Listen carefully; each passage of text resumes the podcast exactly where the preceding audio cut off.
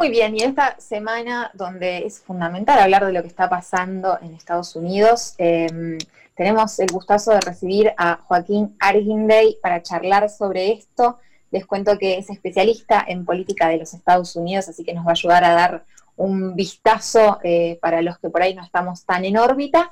Y te cuento, Joaquín, que arrancamos siempre con un textual de nuestros entrevistades, entrevistados, entrevistadas, y el que elegí tuyo me parece que te presenta maravillosamente es Yo miro los Estados Unidos para que ustedes no tengan que mirarlos.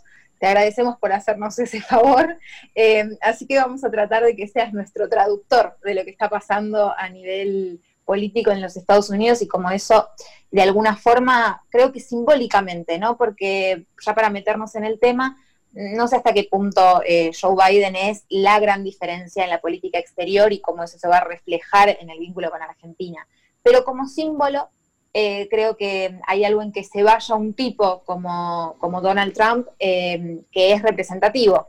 Diría que desde un punto de vista de diferencias hay bastante, más allá de la política exterior inclusive, ah, en términos de lo que podríamos llamar calidad humana, a mi gusto por lo menos es una diferencia bastante, bastante grande entre una persona como Trump y una como eh, como Joe Biden, a un nivel inmediato, eh, yo creo y, que, incentivaría que otras personas creamos eh, que el cambio climático es un fenómeno real, es algo que realmente está ocurriendo y que es un riesgo para, para la humanidad y que Joe Biden parece ser una persona con, un interés genuino en, en, abordar ese problema de una forma científica y de intentar de alguna forma paliar los efectos que tendría sobre la humanidad de ahora a los siguientes 20, 30, 50 años. Eh, creo que esa, para empezar, va a ser la diferencia fundamental. Y luego, bueno, dependiendo de dónde estemos en el mundo, en, América Latina en particular, va a haber un montón de cosas relacionadas a la migración, relacionadas a la integración económica con Estados Unidos, pues, también al cambio climático desde el punto de vista de actualización y modernización de nuestra, la forma en la cual producimos energía.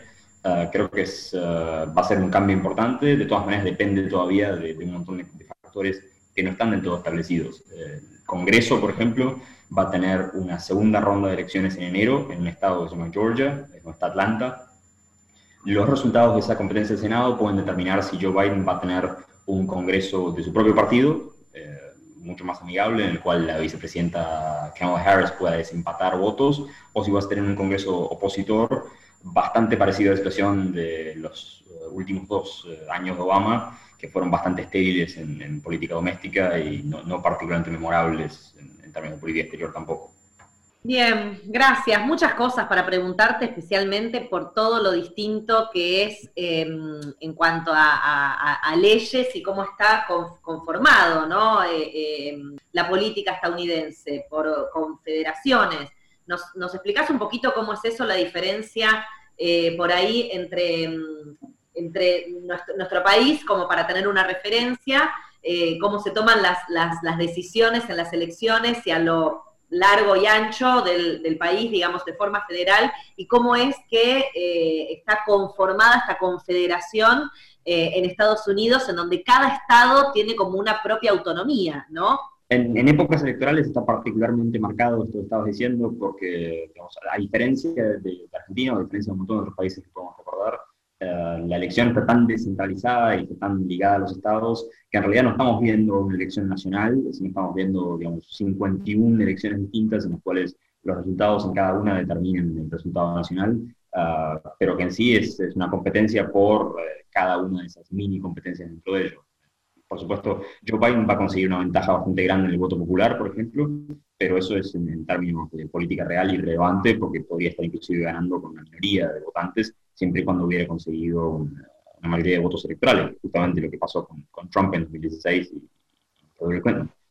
a nivel de descripción del sistema, diría que, la, digamos, conectado a lo que estaba diciendo antes, Ah, tal vez en Argentina estamos acostumbrados a un, a un, legislativo, a un poder legislativo un tanto más manso con el presidente y que tiene menos poder de iniciativa. Ah, se habla de la escribanía, de todo eso. No es enteramente justo decirlo de poderes de forma distinta, pero es, es, realmente genuino mirar la, la, la, posibilidad de mirar el Congreso de Estados Unidos como realmente una gente con mucho más poder y mucho más iniciativa.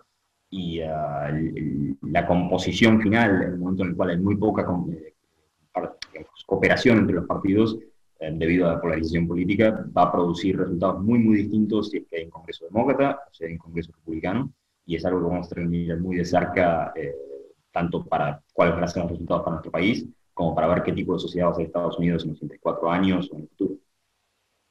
Donald, eh, bueno, tiene que entregar el sillón presidencial a mitad de enero, pero con toda esa resistencia y con todo este berrinche que, estuvimos viendo en los últimos días, digo, él puede seguir tomando decisiones hasta, hasta asumir eh, Joseph Biden. Em, y, en, ese momento, en esa, en esa transición, ¿es, eh, ¿es constitucional que pueda tomar decisiones tremendas, como por ejemplo haberse salido del acuerdo de París, eh, como por, poner un ejemplo, ¿no? Ah, si, la, pregunta es si hay cosas que todavía Donald Trump puede romper el trayecto de hasta enero, la respuesta es sí. Hay bastantes cosas que todavía puede hacer. Em, generalmente, una de las cosas que tal vez no, no, se, no, se, comunican bien desde Estados Unidos es el poder de la burocracia y el poder del, digamos, lo, que, sería el, Estado estable por allá de administraciones. Eh, las chances de que el presidente pueda hacer demasiado daño generalmente se ven aminoradas por la capacidad de, inercia de la burocracia de impedir cualquier tipo de reforma demasiado rápida en este periodo que se llama el periodo de Paco Rengo. La idea, el momento en el cual el presidente ya perdió, no, no tiene ningún tipo de poder, Ah, pero sigue de alguna forma ocupando el, sillón, acepte los resultados o, no. por supuesto, pueden producirse modificaciones en último minuto. Una cosa que ocurre muy a menudo en las presidencias en la etapa final es que salgan un montón de indultos y perdones, eh, porque el periodo en el cual el riesgo político por hacerlo es más bajo. Y sí, hay un potencial de sorpresa en un montón de cuestiones. Se habla también de la desclasificación de un montón de documentos y la posibilidad de que Trump también destruya un montón de documentos de su organización para evitar posteriores investigaciones judiciales. Joaquín, eh, eh, te escuchaba con atención y la nombraste al principio del programa. Me parece que estaría buenísimo que nos puedas contar quién es Kamala Harris. Hemos escuchado su discurso, nos hemos emocionado cuando le dedica de alguna manera el triunfo a su mamá, activista por los derechos civiles, investigadora del tema del cáncer de mama, eh, cuando sabemos que es una mujer hija de inmigrantes, pero contanos un poquito más. Uh, Kamala Harris es una figura muy, muy interesante. Eh, es, uh, como bien dijiste, es hija de un inmigrante jamaiquino y un inmigrante india. es una figura política californiana que empezó en el, fundamentalmente en el Poder Judicial y luego en 2016 llegó al Senado. California es un estado muy, muy demócrata y tiene un sistema electoral en el cual los generalmente las elecciones son entre dos demócratas y, los republicanos quedan, son de palo, quedan afuera. Um, y desde aquella época ha tenido un perfil nacional bastante importante, se, se, la mencionó de una forma tal vez un tanto torpe, como una especie de, Barack Obama mujer. Um, creo que no, no, es, no es una calificación que realmente le haga justicia, creo que es alguien que, digamos, que tiene un pasado tanto como una, eh, una fiscal muy importante, una, una, legisladora bastante importante en los últimos dos años o, cuatro años. Y también, bueno, de, una forma un tanto confusa se le, acuerda hacer, se le recuerda como una especie de eh, potencial vice de izquierda de Joe Biden, cuando su historial político es más bien uno de, digamos, acorde a las circunstancias políticas de California, que es un estado muy a la izquierda en términos relativos, ah, pero que, digamos, eh, siendo parte del Poder Judicial, ha tenido digamos, desempeños un tanto conservadores en, en la aplicación de la justicia. Ahora diría que fue la, opción segura dentro de la primaria demócrata, fue una, candidata a vicepresidenta que no, no, ofendió a nadie, contribuyó un poco dentro de boleta.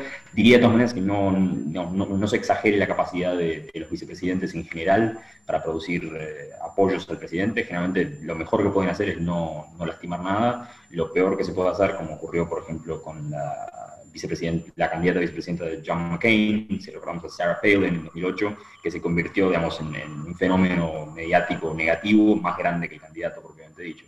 Eh, Kamala Harris no lo fue en absoluto y eh, existe la posibilidad de que ahora, digamos, 2024 sea, si Joe Biden no compite de vuelta, sea la favorita y probablemente, no diría de forma segura, pero la más probable de, llevar adelante una posterior elección presidencial en relación a eso, ¿qué, ¿en qué lugar está ubicada hoy por hoy em, Michelle Obama? Porque, porque en algún momento viendo el perfil de Kamala Harris eh, pensaba, sin conocer demasiado en profundidad, pero sí entendiendo que ella tiene un, eh, perfil que podría eh, perfectamente encajar con, con, o con esta figura o en algún momento candidatearse ella. Em, ¿cómo, cómo, lo ves? Ah, desde el punto de vista de, Hay muchos factores que sí podríamos decir que se parecen un montón. Eh, Michelle Obama eh, lo ha dicho un montón de veces que está harta de la política presidencial, que no tiene interés en participar. mucha gente, por supuesto, la duda, porque si lo quisiera hacer realmente tendría un potencial electoral inmenso. Ah, creo que es genuino su cansancio, eh, creo que realmente no tiene ganas de, hacerlo. una, señal clara de que no tenía ganas de participar es que en 2016 hubo una competencia del Senado en el estado de Illinois, que generalmente es como la, plataforma para la, inicial para lanzarse a la presidencia, es lo que hizo Hillary Clinton en 2000 con un puesto al Senado en Nueva York. Eh, que no haya intentado hacerlo, un, escaño que si lo quería estaba regalado, porque también es un estado hiper seguro para los demócratas, es, para mí es una señal clara que por lo menos en el futuro cercano no tiene intención de participar y si quiere hacerlo es una decisión que todavía no tomó y que deberá tomar más hacia 2024. Por ahora, eh, los Obamas en general están eh, dedicados a su legado y a su, digamos, a viajar por el mundo, dar discursos, la parte política la, la, por último, para, para terminar, ¿no? De entender un poco esto que, se habló mucho en los medios, pero que no termina de ser claro. Em, no, no va a ser lo último, porque me acabo de dar cuenta que hay una cosa más que te quiero preguntar, pero para que esto es lo anteúltimo. En relación a eh, Donald Trump diciendo paren de contar, algo que en algunos programas que incluso llegaron hasta acá, se, vio que se entendía que gran parte del electorado, del, del capital electoral de Joe Biden iba a votar por correo y se podía hacer con anticipación. Entonces él dijo, dejemos de votar. Y en relación a esto eh, va a ser la siguiente pregunta, pero ¿cómo es? ¿Es seguro esta gran democracia, la democracia que nos han vendido al mundo entero? ¿Es, es seguro que, que, los votos viajen por correo? ¿No se han perdido votos en el camino? Ah, eh, yo diría que es seguro. Eh, la, fracción diminuta de votos que se pierden no alcanzan a, modificar la elección, ni siquiera elecciones más pequeñas a nivel municipal. Uh, Estados Unidos, si mal no recuerdo, viene votando por correo, eh, al menos parcialmente, desde la guerra civil. Es un sistema que se instauró para los soldados en las, eh, líneas de batalla, que podían votar en, su hogar, eh, inclusive sin tener que trasladarse hasta ahí.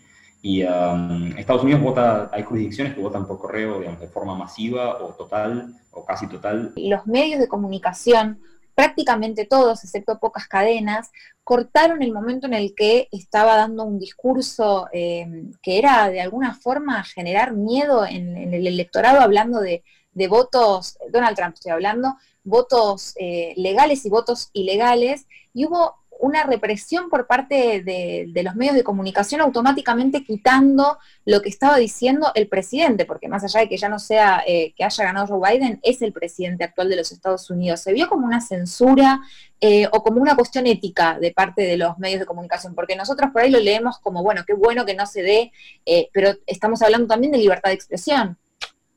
Ah, sí, ah, la libertad de expresión, de todas maneras, vista desde la parte de los medios, implica la capacidad de, poder determinar qué es una noticia y qué no. Ah, el presidente no tiene la capacidad al, nivel argentino de hacer una cadena nacional y decir, bueno, los medios tienen que cubrir esto sí o sí. Generalmente cuando el presidente anuncia cosas, eh, los medios lo hacen por una cuestión de tanto de interés público como de cortesía.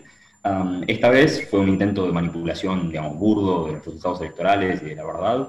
Y en sí se tomó una decisión editorial de, no cubrirlo por una, simplemente por una cuestión de responsabilidad nacional. Muchísimas gracias, Joaquín. Buenísimo escucharte y seguro nos quedaron un montón de preguntas, ¿no, compas? Sí, claro que sí, pero la verdad es que como pantallazo me parece que está buenísimo poder haber tenido esta charla y meternos un poquito. Vamos a seguir leyéndote a vos para no tener que mirar a Estados Unidos, Joaquín. Gracias. Un placer estar con ustedes. Muchas gracias, le mandamos un abrazo.